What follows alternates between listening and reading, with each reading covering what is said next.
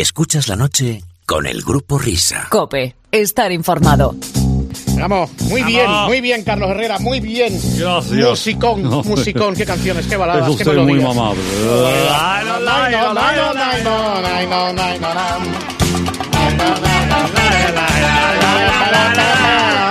Vamos a empezar. Vamos a empezar ya. Tus problemas, déjalos, ven a disfrutar. Que ya son las dos, Señor. que ya son las dos. Bueno, las dos y cinco. Correcto, gracias a la infantería que está aquí con Buenas nosotros. noches, buenas ¿Tal noches estáis? Bien, qué barbaridad. Qué maravilla. Herrera, bien, muy bien te decía, ¿eh? Las melodías muy bonitas, nos has puesto la, la como dice Atosa, la gallina de piel. Exacto. sí. Las gallinas de piel. Eso es. muy bien. Exactamente, sí. Pero no soy yo el invitado de hoy, No, ¿eh? No, no, pero es alguien que conoces. Es alguien que Ah, conoces. no me lo puede creer. Hola Manolo, muy buenas. Muy buenas. Muy buenas, muy buenas, muy buenas. Bueno, bueno, bueno. Ladies and gentlemen, hoy nos va a ayudar a empezar este programa Manolo Sánchez. Entonces, ahora se supone que tenemos que preguntar por Zidane y todas estas historias, ¿no? ¿Cómo lo hacen los periodistas de deportes? O sea, va, va así, ¿no? Esto. Has visto que ya de entrada te llama periodista de deportes. ¿eh? No, que ¿Cómo lo hacen los periodistas de Ah, deportes? ah, O sea, también hay que preguntar por Zidane y estas cosas, ¿o cómo es? Yo lo, lo que me ha asustado al principio es que me fueseis a preguntar por Tosak. Ah, ¿sí? Sí, sí, sí. Yo Bueno, prefiero, prefiero eh, hablar de Zidane. Pod- Podemos hablar tranquilamente de lo que quieres, ¿eh? Me está saliendo un sarpullido. No, este es eh, cómo se nota que es un programa de humor. Sí, Este, Más vale. sí, Bueno, sí. vamos a poner las cosas en su sitio. Pepe Domingo, Gregorio Parra, ya sabes dónde está tu amigo. Pepe. Vamos con esa cuenta atrás. Vamos, tres. Uno, dos Hola, y tres. Hola, hola. Sí.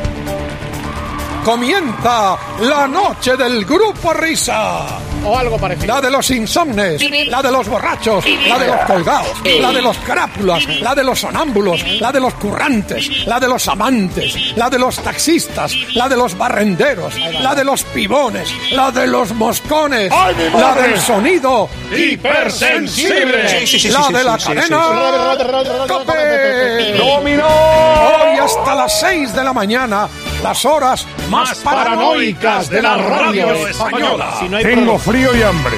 ¿Cómo está el bacalao? La noche del grupo Risa. En la técnica, alguien habrá. Sí, en el control central, vete, pues. ver. En la central de los anuncios, ni el tato. tato. Los jefes de todo, Fernando Jiménez y Julián Velasco. En la animación general, Areuca. Hola, Churri. En la descoordinación, no hay ninguno. Más que nada porque en este programa no coordina nadie. La, noche del grupo Risa.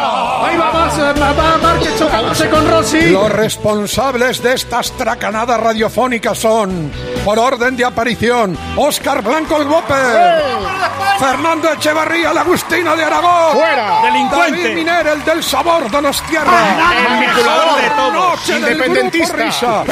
Dirigen este espacio, bueno, dirigen, esto no lo dirige nadie, va con piloto automático. Ellos, los desheredados, Eh. los solteros de oro, Menos los uno. perseguidos por la justicia, los que merecerían Estar en preventiva. la noche del Grupo Risa. Adelante, Grupo Risa. Muy buenas. Ahora que sí, ahora que sí, atención. Así damos la salida oficial a nuestra aventura de madrugada. Llama,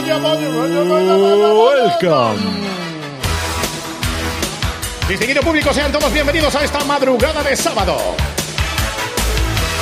Es la versión dominical Saturday Night, como se llame, de la noche con el grupo Risa. Además de la alineación perfectamente enunciada por Pepe Domingo, nuestros jueces de línea son fundamentalmente dos. En la sala de máquinas ahí está el trompetista Luis. Cada vez más delgado. Ahí, señor, qué catarro. Tose, tose. En la sala de máquinas grande que todos conocen como control central, nuestro atleta favorito, José Luis González. El único que viene a trabajar en chándal. Ya están abridas de par en par nuestras vías de interacción habituales, que fundamentalmente son tres: un correo electrónico y dos redes sociales. La primera es Twitter, arroba Grupo Risa Cope.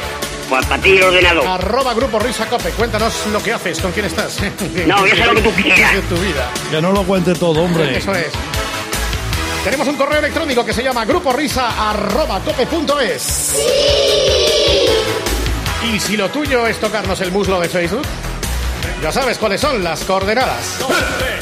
Facebook.com barra grupo punto risa. Facebook.com barra grupo punto risa. Bueno, Manolo. Manolo Sánchez, nada, pues gracias por haber estado aquí. Ya, pues, ya Pues nos vemos otro pues día. sí, Manolo, ya. No está mal. Pues teníamos muchas ganas de que Sí, vinieses, sí, ¿eh? sí, sí, Pero sí, muchas. sí. Para, mí- para nosotros eres nuestro capi, ya lo sabes. Exactamente. Fantástico. Yo eh, os sigo, aunque son las horas son un tanto intempestivas. ¿Quién te ha pero engañado para venir aquí a esos días de insomnio, la verdad es que la hacéis muy agradable el, ¿Quién te el último aliento aquí? del día. ¿Quién te ha engañado para venir aquí a estas horas? Ah, ¿Quién te David. engañado? David. Pero podría haber sido cualquiera de los tres. ¿eh? Un brazo. Brazo. estamos. Bueno, entonces que... La- ha sido una semana. Sí. Uy, Manolo, primero fuimos nosotros. Esta semana ha caído en Turín Atlético Madrid 3-0. Lo ¿Has de visto? Cristiano es impresionante. Ese tío... Ha ganado el partido él solo. ¿eh? se le echa un poquito de menos, ¿verdad? Sí. Un poco Sobre- bastante. Sobre, todo cuando le ves hacer la barbaridad que hizo el otro día. Yo veo ahora mismo de la plantilla de Madrid el 7 y no lo veo por ningún lado. Que a Mariano no le veo. ¿Dónde está Mariano? Tuvo de un buenos partidos, marcó algunos goles, pero luego han desaparecido. Es que es muy difícil sustituir a Cristiano y además el equipo está con muchas urgencias. Bueno, vamos a por a lo importante, Manolo. Últimos vinos que has probado. Eh, vamos a arrancar por lo Vamos a bueno. arrancar. Roberto Gómez, hola. Bobby, Buenas tardes. Buen Venga, día, buenas tardes, buenas noches. Eso, buenas Manolo. noches. Ahí estamos. Venga, Bobby. A ver, entrevistón. Sí, entrevistón, entrevistón. Eso Vinos. es. Vamos a ver. Lo que pasa es que no tengo aquí el reloj de la, de la cuenta atrás. Es que eh, aquí donde lo veis, Manolo Sánchez es Sí. un gran amante, ojo, del buen vino. De una Sí, buena copita de vino cuando, está, cu- cu- cuando estamos comiendo.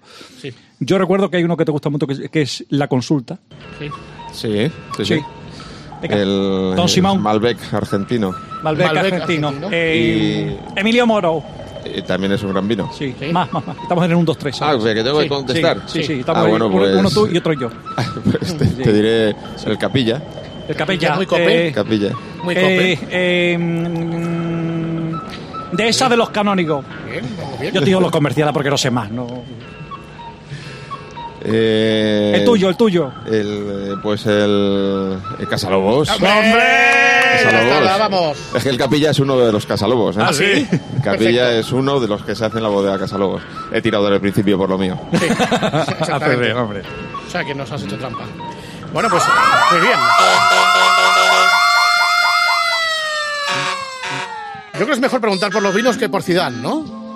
O parecido. No, no, no, no. Me puedes preguntar por lo que quieras. O sea, que pregunta. Eh, ¿Tú te habrías traído a Zidane también?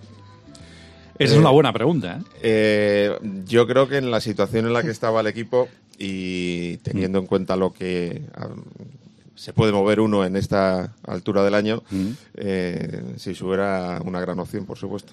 Pero ¿no, ¿no crees que hubiese sido mejor dejarle, pregunto, digo, porque hay mucha gente que lo pensaba, dejamos a Solari y ya tenemos el compromiso con Zidane y que Zidane empiece a trabajar sin que el foco esté encima. Es decir, tú imagínate que eh, Zidane sabe que va a ser el entrenador en junio, que ningún medio se entera y empieza a hacer viajes por Europa y habla con Hazard y habla con el otro, con el de la moto y va configurando la plantilla sin la presión mediática. Eh, bueno, ¿Ha sido, se- ¿Hubiese sido mejor así, Manuel? Hay, dos, dos cuestiones. Eh, la primera es que no me creo que se empiecen a hacer movimientos, y sobre todo si los hace en primera persona Sisu, Ujú. y que no se vaya a enterar nadie.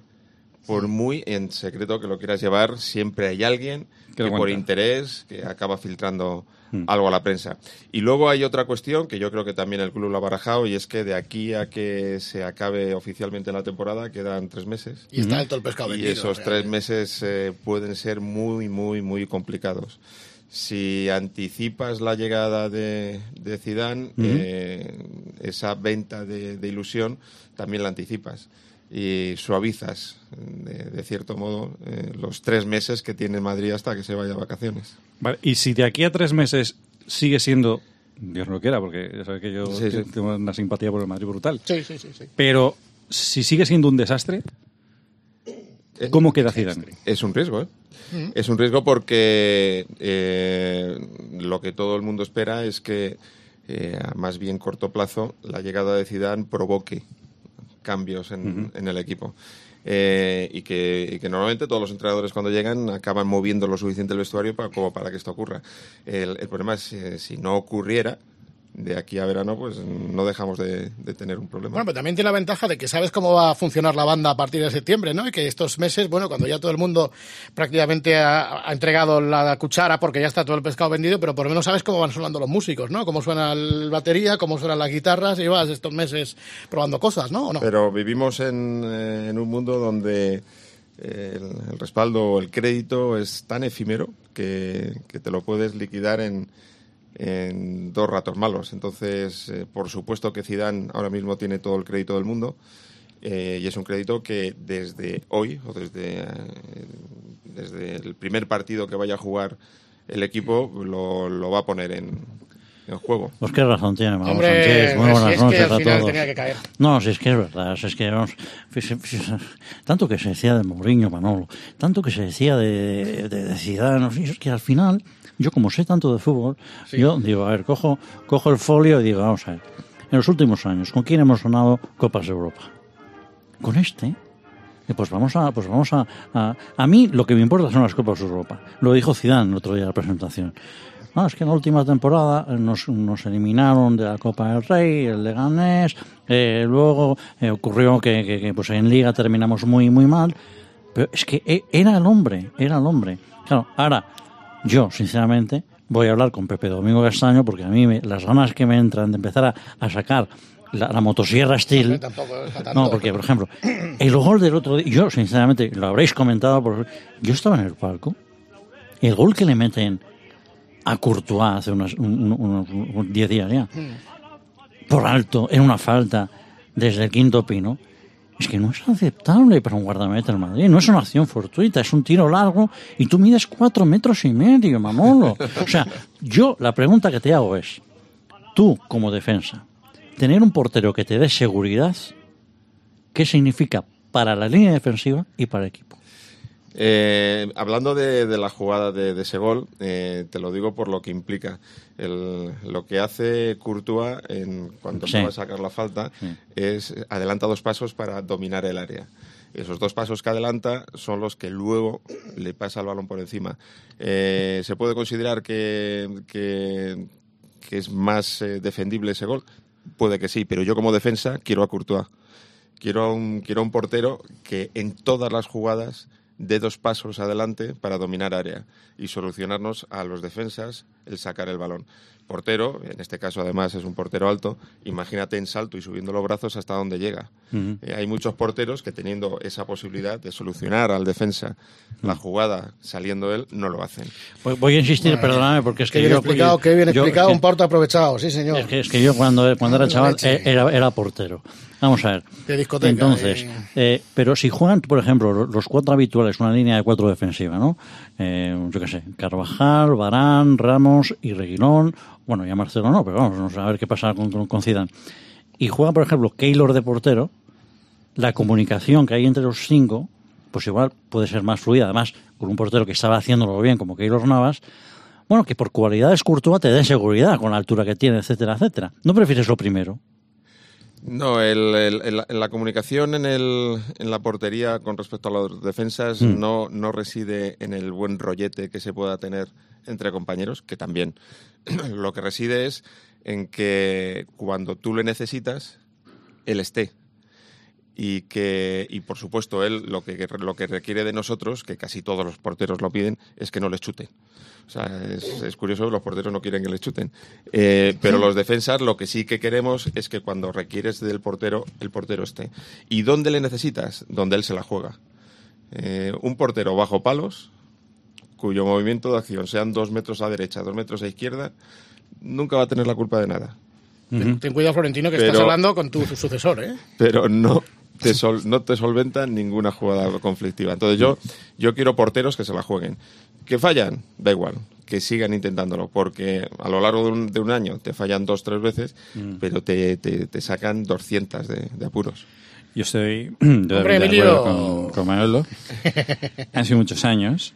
Eh, pero lo que más me ha dado de todo esto ha sido, Manolo, eh, cómo se ha querido promocionar a Hugo Sánchez Bueno, para estos últimos tres meses. O sea, es que o sea, hemos jugado con él. O sea, sabemos cómo es, que es un tío ganador y tal. pues, pero, pero, o sea, que Hugo Sánchez quiera ser entrenador del Madrid tres meses, que monte la que ha montado desde México, etcétera, etcétera, no es, no es como infravalorarse un poco. O sea, no sé. Bueno, yo lo, lo, lo que haría sería... ¿Conocéis al personaje? Sí. Eh, Porque sí. Hugo es, es un encanto de tío, es como rematador, es de lo más grande que yo he visto. Como rematador. Como rema- rematador. Pero eh, él eh, tiene el- cuando pone la prueba a un sitio, Sí. le da igual. Tía, le da igual. Y entonces él, yo creo que la gran ilusión de su vida es ser entrenador en Madrid. Y él cada vez que hay un hueco, pues él tira la caña. Oye, eh, claro. Oye. Manolo, ¿cuán- ¿cuánta, Pican, pasta, pican. ¿cuánta pasta te tenemos que dejar para que sucedas a Florentino? Siguiente, sí, siguiente. tenemos aquí los billetes con goma. Siguiente pregunta. No, no, es que siempre hemos hecho la coña de presidente, presidente. Oye, Manolo, eh, conocemos a, a un Manolo Sánchez que es eh, amante de, de buen vino. Que, que- ¿Qué más hobbies tienes? Al mar- si- estamos aquí hablando de fútbol, siempre fútbol, fútbol, Madrid, Madrid, Madrid, pero Sí. Por ejemplo, ¿cuál tú es? si, no sea, hubieras jugado al fútbol, hubieras sido Exacto. ¿qué? Eh, si no hubiese jugado al fútbol, no tengo ni idea. Mis estudios empezaron con un intento infructuoso con Teleco, con Ingeniería de Telecomunicaciones, y luego acabé haciendo empresariales. Pff, imagino que hubiese, hubiese hecho algo alrededor de, de- de mi carrera. Ya sabéis que en, en España eh, no es fácil encontrar trabajo ni siquiera con mucha formación. Eh, en cuanto a hobbies, sí, tengo bastantes más. ¿eh? Hobbies, hay algunos que son medianamente conocidos, como, Confesables. como eh, confesables todos, pero conocidos a, lo, a lo mejor menos. Que como es la ópera, que es uno de mis, ¿En serio? de mis grandes ¿Te gusta la ópera, eh? Sí. Y, y luego me, me encanta la caza, me encanta el campo, me encanta todo el proceso natural que se vive rodeado de encinas y de bellotas y es una de mis grandes pasiones. estamos, sí, señor. Sí, señor. Hombre. Un buen jamón. Eso es. Bellota, muy bueno. Sí, sí, sí, sí. sí. Bueno, pues no sé, no sé qué, cómo tendrás el cuerpo después de toda esta brigada anticaza que ha salido estos días, ¿no? Eh, la verdad es que me no me preocupa en absoluto. No, no veo. Me preocupa la, la coherencia y, y cuando veo que la crítica está basada en la, en la incoherencia, pues me da igual. El, no conozco mayores protectores del mundo natural que los cazadores. Eh, hay cazadores que son unos gualtrapas y unos impresentables, sin duda, pero dime un sitio donde no los haya. Hombre, como hay Eh, periodistas buenos, periodistas malos, médicos buenos, médicos malos, ¿no? Eh, exacto, pero en todos el, mu- lados. en el mundo de, de los cazadores eh, son los más interesados en que, en que el, el- el- el hábitat, el, mundo natural, se mantenga lo más parecido a lo que es. Y de hecho, en muchos sitios, eh, los que hayan tenido la posibilidad de visitar el cono surafricano, allí donde no hay eh, caza, el, el mundo como nosotros conocemos o creemos que es el mundo natural africano desaparece. Es lo que se llama el, el equilibrio, ¿no? De las especies, ¿no? Sí, pero el, el equilibrio hoy en día con la presión de la civilización necesita financiación. Y alguien tiene que financiar que el, el- medio natural se mantenga, porque si no la, la civilización lo, lo invade. Y, y yo creo que la forma más natural de, de mantenerlo es a través nuestro, ¿no? de los cazadores. Bueno, Emilio, a ver, Butraño, ¿cuándo os conocéis, Manolo? ¿Cómo, cómo se forma, digo, para los jóvenes la quinta del buitre? Eh, ¿Lo dices tú o lo digo yo? Eh, dilo tú, Emilio. Diga, Bueno, está- cuenta, es- cuéntalo del coche. estábamos en una bolera. Cuéntalo del coche, lo del 127. Lo Cuéntalo. del- Sí, sí, cuenta, cuenta. Mejor lo cuento yo, ¿no? Sí, mejor, sí, sí, porque Emilio es típico. cualquier barbaridad. o sea que- Emilio solo responde a Mónica Marchante. Exacto. Él, él y, eh, vamos a ver, Emilio y yo eh, nos llevamos dos años, aunque parezca que él es mucho mayor que yo, solo, solo es dos años mayor que yo. Qué mamón. y, y vivíamos, eh, en- nuestros padres vivían en la, en la misma calle, en la calle Narváez, Sí. y cuando empezamos a compartir equipo, eh, él tenía coche y yo todavía no tenía coche. Y entonces, eh, los primeros meses, eh, él me metía en su coche. Y, y era un 127 destartalado. Yo lo que no sé es cómo O sea, aquello, como ahora. cómo aquello podía funcionar. Y luego tenía una mala costumbre y es eh, salir siempre con el tiempo pegado al culete. Entonces, teníamos que estar a lo mejor el Bernabéu para la concentración a las 5 de la tarde y salíamos a las 5 menos 12 de la calle Narváez para llegar a la concentración. No te imaginas lo que era Emerson Fittipaldi a manos de un 127. Yo iba acojonado. Luego sacarse los nervios era complicado. Ahora, luego, eh, hay que tener templanza y, y- y sosiego y diplomacia para hacer el papel que desempeña Emilio ahora mismo, ¿no? En, la- en las ruedas de prensa, en lo después de los partidos con Mónica Marchante, etcétera, ¿eh? Yo creo que Eso tiene mérito. Emilio es eh, de las mejores imágenes que puede eh, proponer el club como imagen inst- institucional. Él tiene una grandísima preparación, es un tipo con, un saber estar tremendo y luego dentro del madridismo es alguien reconocido y reconocible. Eh, a mí me gusta mucho más la, la función que hace, eh, que creo que es la, la principal suya de, de embajador de, de la marca Madrid Ajá. embajador, luego tiene la dirección de la escuela. O sea, él está relacionado con aspectos que, que creo que le dan muchísimo prestigio al Madrid. Eh, prestigio que Emilio, por supuesto, recibió de sus años participando en la casa. A mí verle tan cerca de- del, del tema deportivo no es algo que, que me cuadre con él, pero bueno, él eh, a lo mejor lo tiene también dentro de sus funciones. Pero tú, por ejemplo, no te atreverías a hacer, eh, a, a presentar, como hizo Emilio, eh, las galas aquellas de las insignias de socios. Eh, en serio, yo no sé si tú estarías preparado para esto, que es un día que Emilio estaba presentando la gala y ahí le falta un papel. Lo comentaba Paco hace años en tiempo de juego, pero este cachondísimo, está muy bien. Hace 60 años, en España, todo empezaba a ir sobre ruedas y SEAT sacó su segundo modelo, 600D. Al mismo tiempo, en otro continente, el que para siempre sería el rey del rock, grabó su primer disco titulado Elvis Presley. Eh, vez de musiquilla y todo. Sí, se lo ocurra. Curra, pero se le ha perdido un papel, ya verá. Hace 50 años nacieron en España 697.697 niños, récord absoluto de la época.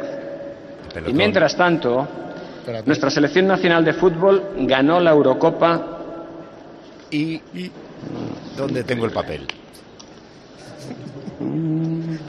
el directo. Esto es el directo. Aparecerá.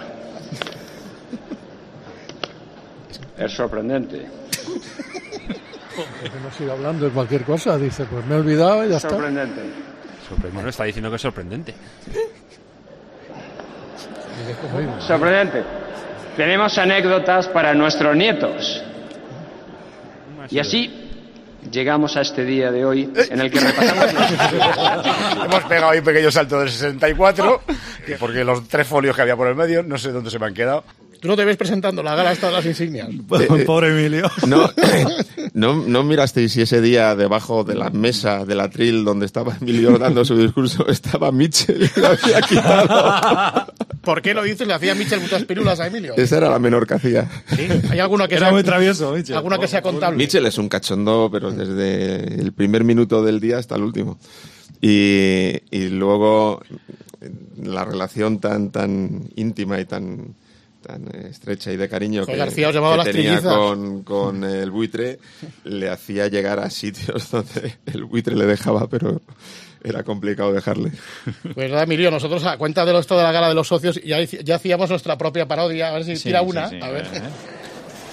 En 1940, Franco se hizo un selfie con su iPhone que subió a Instagram, justo un año antes de que la democracia llegara a nuestro país. En 1964, Carmen Sevilla mandó un WhatsApp a Charlon Heston justo cuando el número de censados en Cuenca ascendió a los 2 millones y medio de habitantes.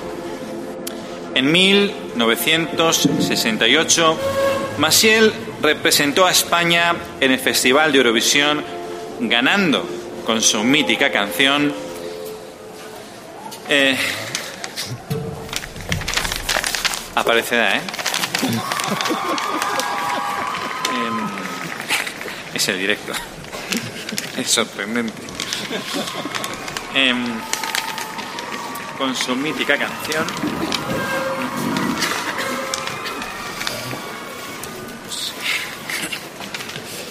Y así Cristiano Ronaldo ganó esta semana el premio de la gala de marca justo cuando iba a ser encarcelada Isabel Pantoja.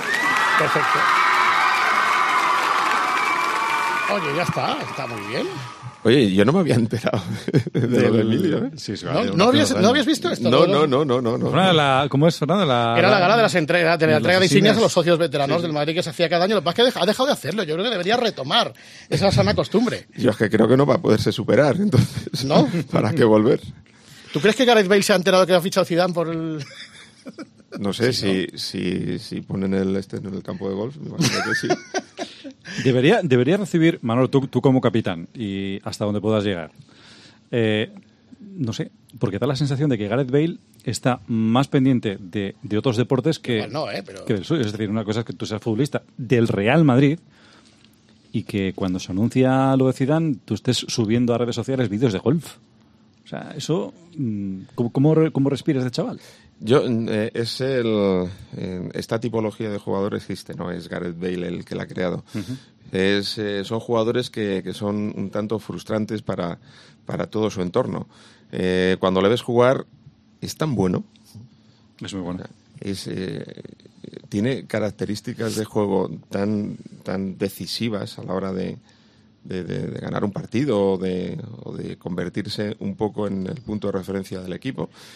Que, que cuando le ves que no está en ese entorno de juego, dices, pero bueno, pero ¿por qué? Y, y está en él. ¿eh? Pero tú lo habrás conocido también en, en tu época, ¿no? Habrás convivido con, con futbolistas que, que como que viven en su mundo, como que no hay nada fuera, como, como Sí, un poco hay- autis, un poco... No tan, no tan radicales como Sí. el caso de, de Gareth Bale, pero por ejemplo siempre se ha hablado de, de en dos deportes distintos, eh, dos jugadores que, que han, han tenido cierta similitud, ¿no? cierto paralelismo. En tenis, eh, Fernando Verdasco y Rafa Nadal, y en fútbol, Raúl y Guti. Eh, Guti era un talentazo enorme, eh, brutal jugando al fútbol, pero si revisamos un poco la historia del club, yo creo que, que la historia que ha hecho Raúl ha sido más importante que la que, que la que hizo Guti. Posiblemente con unas condiciones para este deporte no tan buenas. Y Fernando Verdasco, todo el mundo dice que es un talentazo enorme para jugar al tenis. Y yo creo que su historia en el tenis tampoco será comparable a la de Rafa. Posiblemente Rafa con menos cualidades de tenísticas técnicas. Aunque en ambos casos existe una similitud en por qué. Y es que lo que tienen encima de los hombros Rafa y, y, y Raúl está muy bien amueblado. Oye, una, una- una cosa que si no te lo digo ahora se me va a olvidar, me Manolo. 25. 25 años desde la bronca de Benito Floro en Lleida. ¿Qué nos puedes contar 25 años después? ¿Qué se puede contar? Eh, que se pueda contar, date cuenta que, que todo lo que no se podía contar eh, lo conocéis porque Sí. fue lo que se robó de, de un momento íntimo, de, de un vestuario eh, en el que, que yo creo que es la más eh, fiel imagen a que cuando sacas de contexto algo eh, lo puedes desvirtuar eh, totalmente. Aquello fue una, un, un intento del entrenador de hacer reaccionar a sus jugadores aludiendo a, a lo yo creo que a lo más irreverente que podía ¿no? Eh, era tan tan tan dura la, la charla que, que tú que estás acostumbrado a recibir las charlas de ese señor durante los últimos ocho meses te impacta.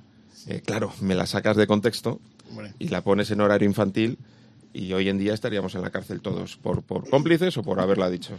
Pero, pero bueno, eh, fue una, una anécdota, ya te digo que, que en, que en ese momento yo hay veces que, que, que vuestra profesión, porque si yo soy un periodista deportivo, vos sois, vosotros sois unos periodistas eh, del humor.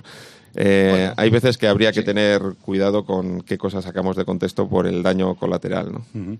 Pero Benito Floro eh, utilizaba ese tipo de lenguaje cada vez que quería arengaros o era mucho más formal y aquello fue un punto de inflexión, algo que vosotros decíais, pero bueno, bueno, ¿de dónde se ha caído este? ¿Qué tipo de lenguaje? No, Benito, Benito tenía sus, en- sus momentos de, de carácter, de mucho carácter, pero, pero es un tipo súper educado.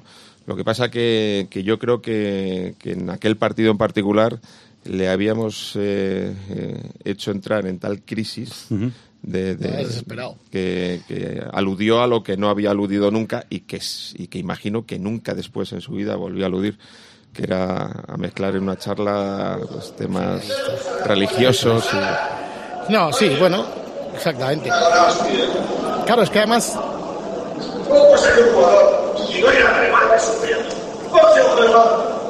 igual os han caído broncas peores y, y no nos hemos enterado.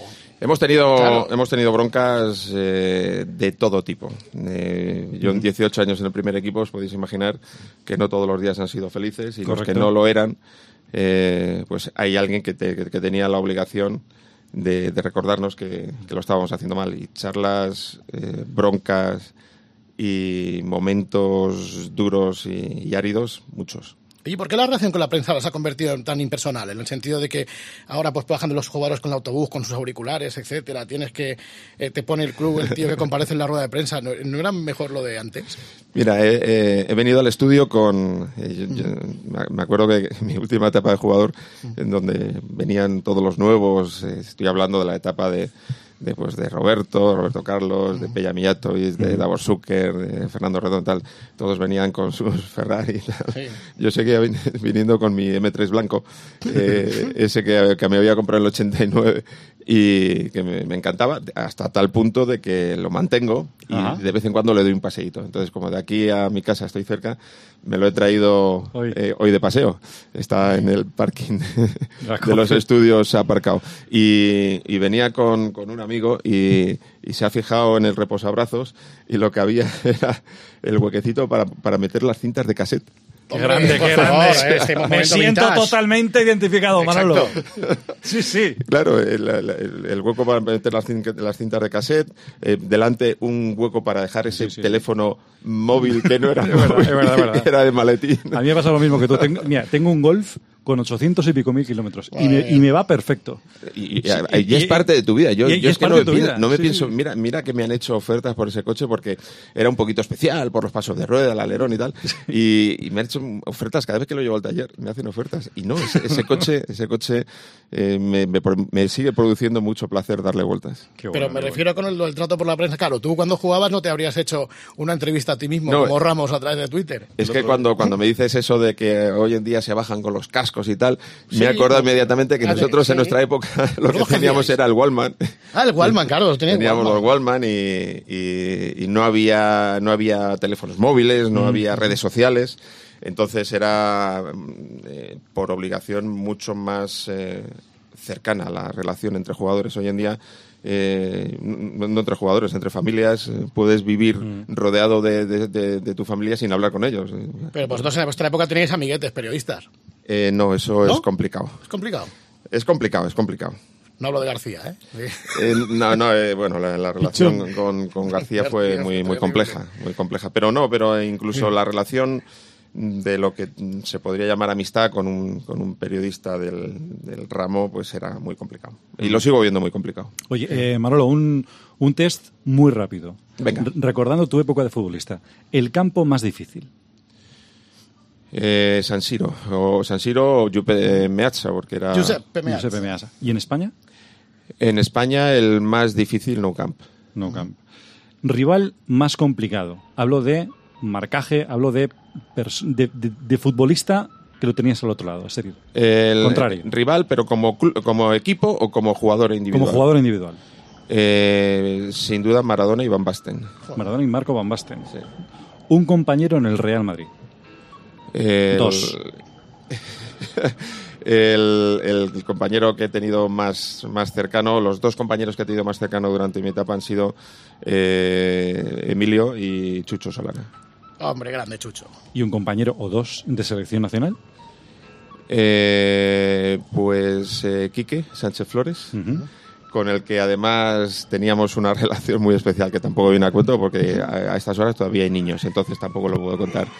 Y, Vale, y, el, y otro, pues, Andonizo Bizarreta. Andoni Zubizarreta, eh, muy buena. fíjate. Y una última. Un entrenador Un entrenador eh, que te eh, marcó, del que aprendiste.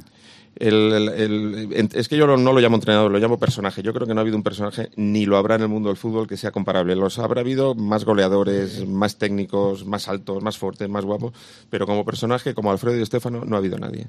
Nadie. Y los dos mejores entrenadores que he tenido, eh, o de los que más he aprendido en mi etapa de jugador, han sido eh, Jorge Valdano y, Ahí estamos. y Fabio Muchas Capello. gracias. Hombre, don Fabio. Sí, es verdad. Ahí Yo quiero hacer una pregunta. Buenas noches, Manolo, tío más grande. Además, estamos Te los- voy a regalar una tarta de chocolate. Estamos los dos, los, dos de los que más aprendió. Eso y- ya sabes que defendemos un estilo semejante. Y entonces No. yo, yo quiero preguntarles, eh, a Manolo, Manolo, ¿qué aprendiste de mí?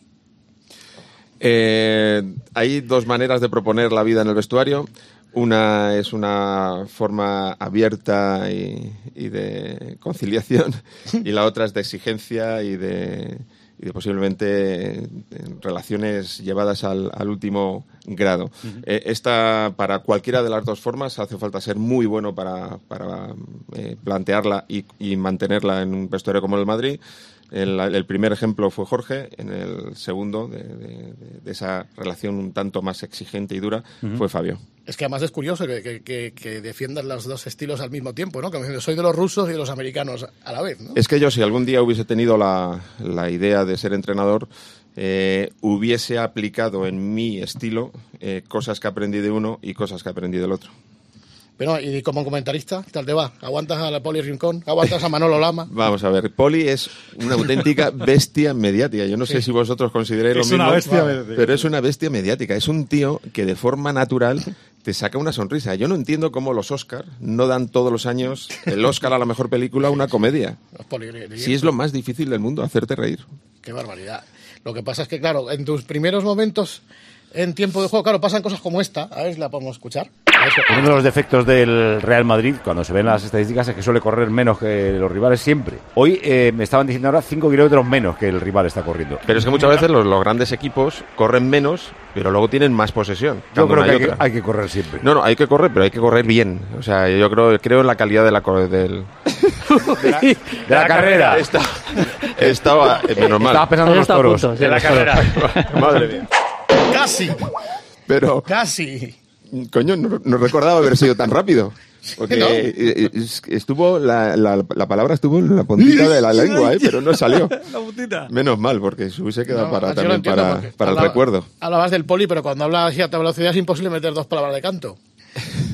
Y, y convivir entonces en la, en la cabina con en la cabina de transmisión con Manolo Lama. Eso sí que es una, una enseñanza. Eh, Manolo es una auténtica bestia. Eh, primero porque cuando, cuando le estás con él, eh, ves todo lo que ocurre en, en su entorno. Ves la agilidad mental que tiene para hacer el seguimiento profesional, o sea, lo que es el comentario profesional de un ¿Cómo partido. está el bacalao? Perfecto. Luego ves el- el- el- lo rápido de, de- de- de reacción. O sea, no hay nadie que le, que le trinque. Si tú le intentas eh, No, siempre gana sacar él. los colores, Sie- siempre hombre, gana él. Siempre gana él. Siempre gana él. Luego, lo, lo- lo rápido que asimila los, los jugadores, los cambios, eh, tiene una buena percepción de lo que ocurre en el terreno de juego, que eso tampoco es habitual. Yo me aprendo muchísimo de Manolo. Qué Ahí bueno, está. qué bueno. Oye, y Mándaselo. yo eh, vo- voy a abrir un pequeño paréntesis, no sé cómo, cómo andamos de, de- de tiempo, pero... ¿Cuánto queda, José Francisco? No tengo ni idea, pues no tengo ni, ni Son hora. casi 43. Vale, Perfecto. eh, Manolo, yo, como ya estamos terminando, lo que quiero es eh, que des un consejo. Además, porque tú dominas un arte que hay, eh, que tienen muchos españoles y que, y que tienen muchos camareros y barmans, eh, que es tirar una caña.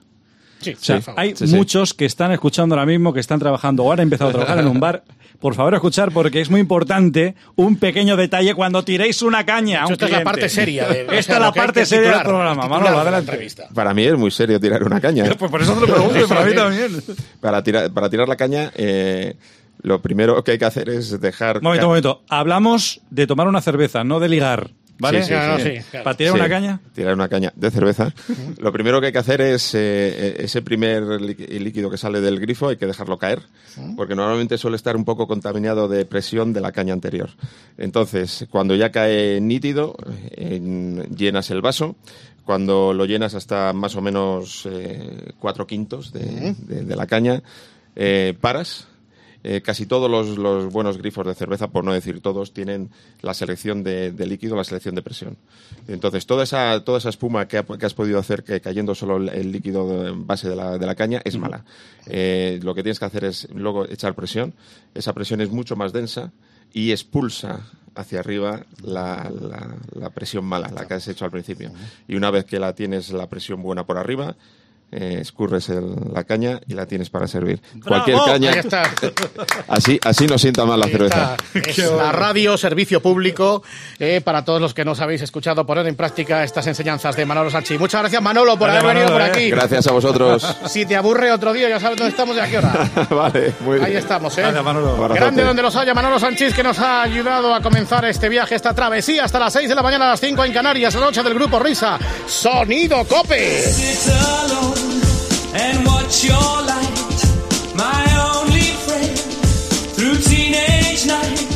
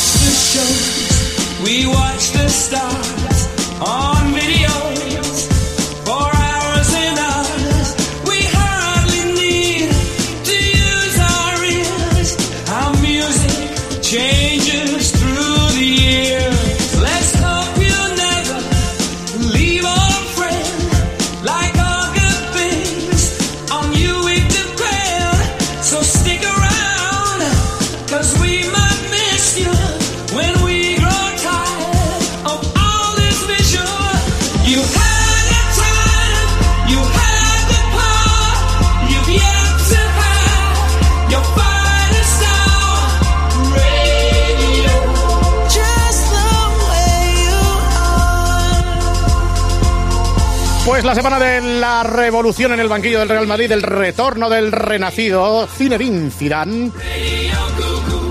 El gran Manuel Sánchez que se ha dado un voltio por aquí, pero habrá que hacer alguna cosilla que otra más. Tenemos de tiempo hasta las 6, así que poquito a poco después de esto. Escuchas la noche con el grupo Risa. Cope, estar informado.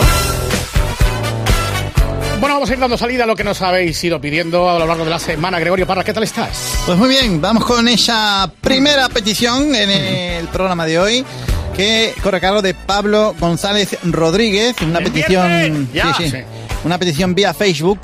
Dice, quería pediros la entrevista de García a Johan Mueleg. Gracias antemano. Bueno, la entrevista. eh, Bueno, la entrevista es una cosa... de- Para vosotros que sois jóvenes, claro, esto tiene casi 20 años ya. 20, ¿eh? Entonces, era, eh, corría el año más o menos, el año 2000, creo. Eran unos Juegos Olímpicos de invierno y nosotros fichamos a un esquiador alemán, eh, que lo nacionalizamos español porque había estado una vez en Murcia. Y, y total, que medalla.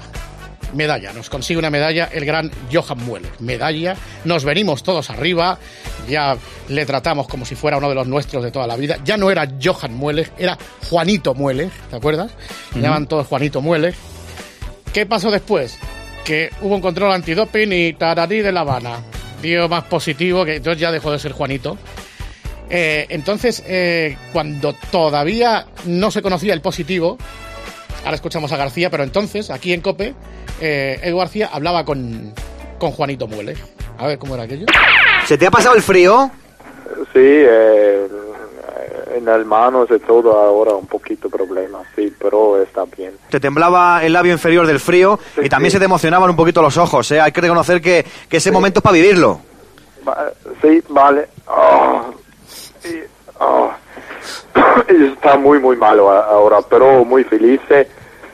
Ah, eh, eh, pero eh, ese es un grande victoria hoy. Eh, muy, muy contento. Ah, Johan, no te molestamos más que tienes que descansar. Adiós, Johan. adiós. Ah.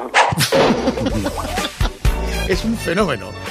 Un crack, hombre. Ya habéis visto que de español andaba tieso, ¿no? Vamos, de Murcia de toda la vida. Al final, control antidoping al canto y claro, las noches del deporte, García de la mano, pero García, sus conversaciones con Johan Muelek pasarán a la posteridad. Vamos a ver. Don Johan, Hola, buenas noches. buenas noches. ¿Cómo estás? Yo he enfadado contigo. Sí, gracias. Yo bien. ¿Ah, tú también? Sí, sí, gracias. Sí, yo está bien. No, no, que yo estoy, que estoy enfadado contigo. Sí, yo está bien. ¿Cómo estás? Sí, yo estaba muy bueno. Gracias. Muchas gracias. Un abrazo. Un abrazo. Un abrazo. Gracias. Eh, eh, eh, es, sí, eh, es que es triste. Es triste porque es que es santo. Lo que pasa es que te da una pena. Primero no sabe mucho español. Eh, Es como el que va por la calle y le dices la hora y se hace un sol cojonudo. Porque le digo, eh, eh, estamos muy enfadados y yo muy contento. Qué barbaridad. Don Johan. ¿Está ahí Don Johan? No, no está Falta ahí. el de teléfono. Ah, falta el del teléfono. Para. Sí, bueno, pues entre, que, entre qué tal. Eh, bueno, aquello. eh, ahora tenemos. Es García y de la Morena, otra vez, ¿no? Toma dos, Johan Mueller. Atención. ¿Quién ha sido el hombre, te pregunto, en este último año que ha dirigido esa preparación y que te ha dicho, Johan, ¿puedes tomar esta pastilla o puedes ponerte esta inyección? Vale. eh, necesita cerrar el móvil. Vale. Muchísimas gracias. Muchas gracias. Un abrazo. Muchas gracias. Gracias, Hasta luego. Johan.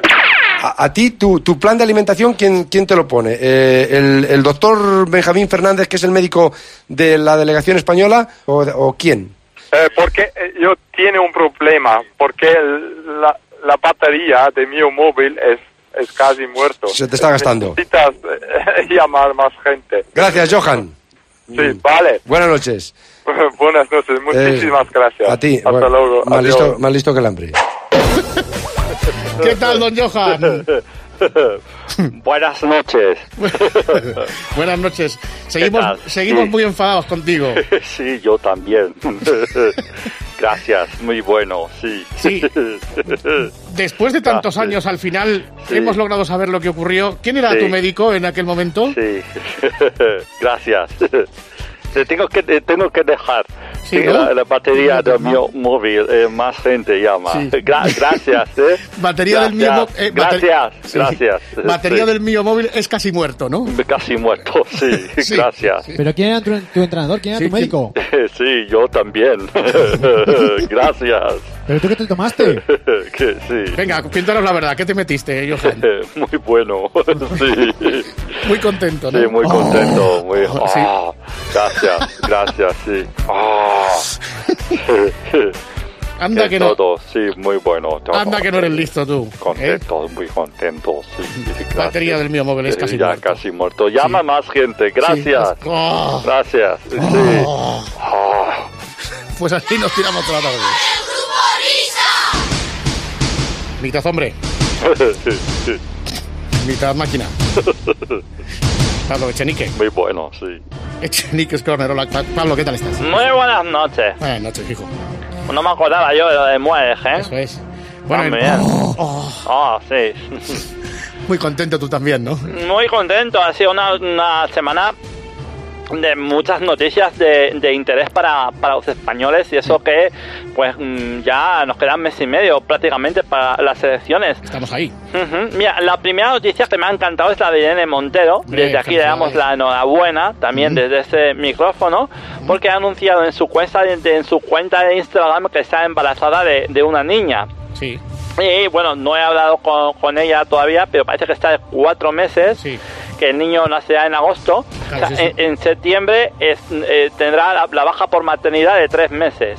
Sí, Exacto. Primero ella y luego él. Claro, Pablo Iglesias pues tiene otros tres. Mm. Esto, eh, esto está muy bien. O sea, al final la cosa consiste en pillar las bajas por maternidad y paternidad e ir encadenando y ajustándolas hasta las vacaciones de verano. Claro, porque Esto el, está muy bien. el niño lo tenemos en agosto, que es vacaciones ya. Ujú. Enganchamos la baja de tres meses de uno, luego la del otro. Esa, exacto. Es ir, ir encadenando bajas, eh, adecuándolos a los calendarios, ¿no? Exactamente, es lo que acabo de decir, sí. Eso es.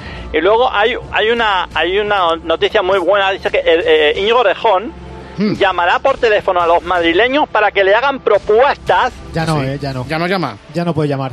Allá no puede llamar. Ya no puede llamar. Normal, porque o sea, se- es- le, le- le iba a, a costar una pasta. O sea, si a vosotros va a hacer una teleporra de dos minutos, tenéis que invertir cinco horas en llamadas, o sea, este no va a salir de la cabina telefónica en cinco años, si graba con todos los madrileños. O sea, Claro, o sea, él llama y dice, hola, muy buenas, soy Orejón, hazme una propuesta. pero que... Eso eh, es, ¿no? No, es que ya no le este- dejan. Es que la han metido en una lista de spam telefónico directamente. Sí, sí. Claro, no, es que además digo una cosa, las propuestas debería haberlas hecho él. Claro, es su esto- trabajo. claro, es su trabajo. Eh, Esto es como la Ah, que radio. no llamaba él. Claro. claro. Llamaba otro. No, no, sí, que, que las propuestas las tenía que haber hecho él. O sea, Él, un, un político él, tiene que hacer. a él directamente. Ah, que me las haga la gente. Ah, las haga muy gente, bien. vale, O sea, vale. guape, esto es como la radio. No saben lo que hacer, llamadas de los oyentes. Vale, vale. O sea, esto Exactamente. es tal. Y O luego sea una, una noticia buenísima que me ha encantado. Dice, eh, según eh, un portal de, de internet, se llama 324.cat, dice, TV3 y Cataluña Radio tienen los informativos más plurales, según el CAC. Sí. Bueno, y, y Hacendado tiene las mejores pizzas según Mercadona también, ver, vamos, sí, que, no se puede aguantar estas cosas. Por último, El eh, no- es el Consejo ¿habéis Audiovisual. escuchado, ¿Habéis escuchado a una feminista animalista de Navarra? Me encanta, es mi nuevo. es- soy muy fan. Son muy 10 fan, segundos, Muy escucha. fan. Nosotros desde Libertad Animal Navarra abogamos por el feminismo antiespecista eh, para meter también a, a todos los animales, a todas las hembras animales que son maltratadas, violadas en mataderos, en, en granjas lácteas. Entonces creemos que, que tiene que ir de la mano el feminismo con el antiespecismo. Entonces Miro. en la próxima manifestación feminista habrá animalas, digo yo, ¿no? No, claro. Y vacas en la calle. Y vacas O en la calle. No, y es que ya, ya me estoy imaginando, y, y- y más Cabras, animales. sí. Cabras reprimidas, Sí, sí. jamás serán vencidas. Ahí estamos. Gallinas ponedoras, son trabajadoras. Eso es, sí, sí. Claro. Oye, Oye. por cierto, eh, que, que antes de irme, que quiero mandar un abrazo a alguien. ¿A quién? a toda la familia de doña Gloria Delgado. ¿Quién que es eh, pues la- una señora que lamentablemente pues ya no está entre nosotros, cuyos hijos son eh, grandes fans de- del Rincón de Chenique, Ah, vale, vale, vale, como. Abel Amón y Correcto. todos sus hermanos y ella era pues una gran seguidora, una fiel oyente de este programa y de esta sección. Pues Así abrazo. que para todos un fuerte abrazo, Un abrazo muy, de muy Pablo fuerte para toda la familia desde el rincón de Echenique, Echenique's Corner. Ajá. Ahí estamos. Uy, qué miedo, ¿y esto qué es? Ah, es- ¿Este es Diego? Sí, no, es Gaida Líbana. Ah, ah, Gai de Líbana. Eso es. Querido Pablo. Un fuerte abrazo para todos. Adiós. Todavía estoy yo rumiando cómo, Sí, se puede. cómo se violan hembras, anim- hem- hembras animales en los mataderos. Sí, tío. ¿Qué es se puede. Gallinas ponedoras son trabajadoras. Cabras reprimidas jamás serán mentiras. Sí, se puede. Y ahora las noticias de las tres.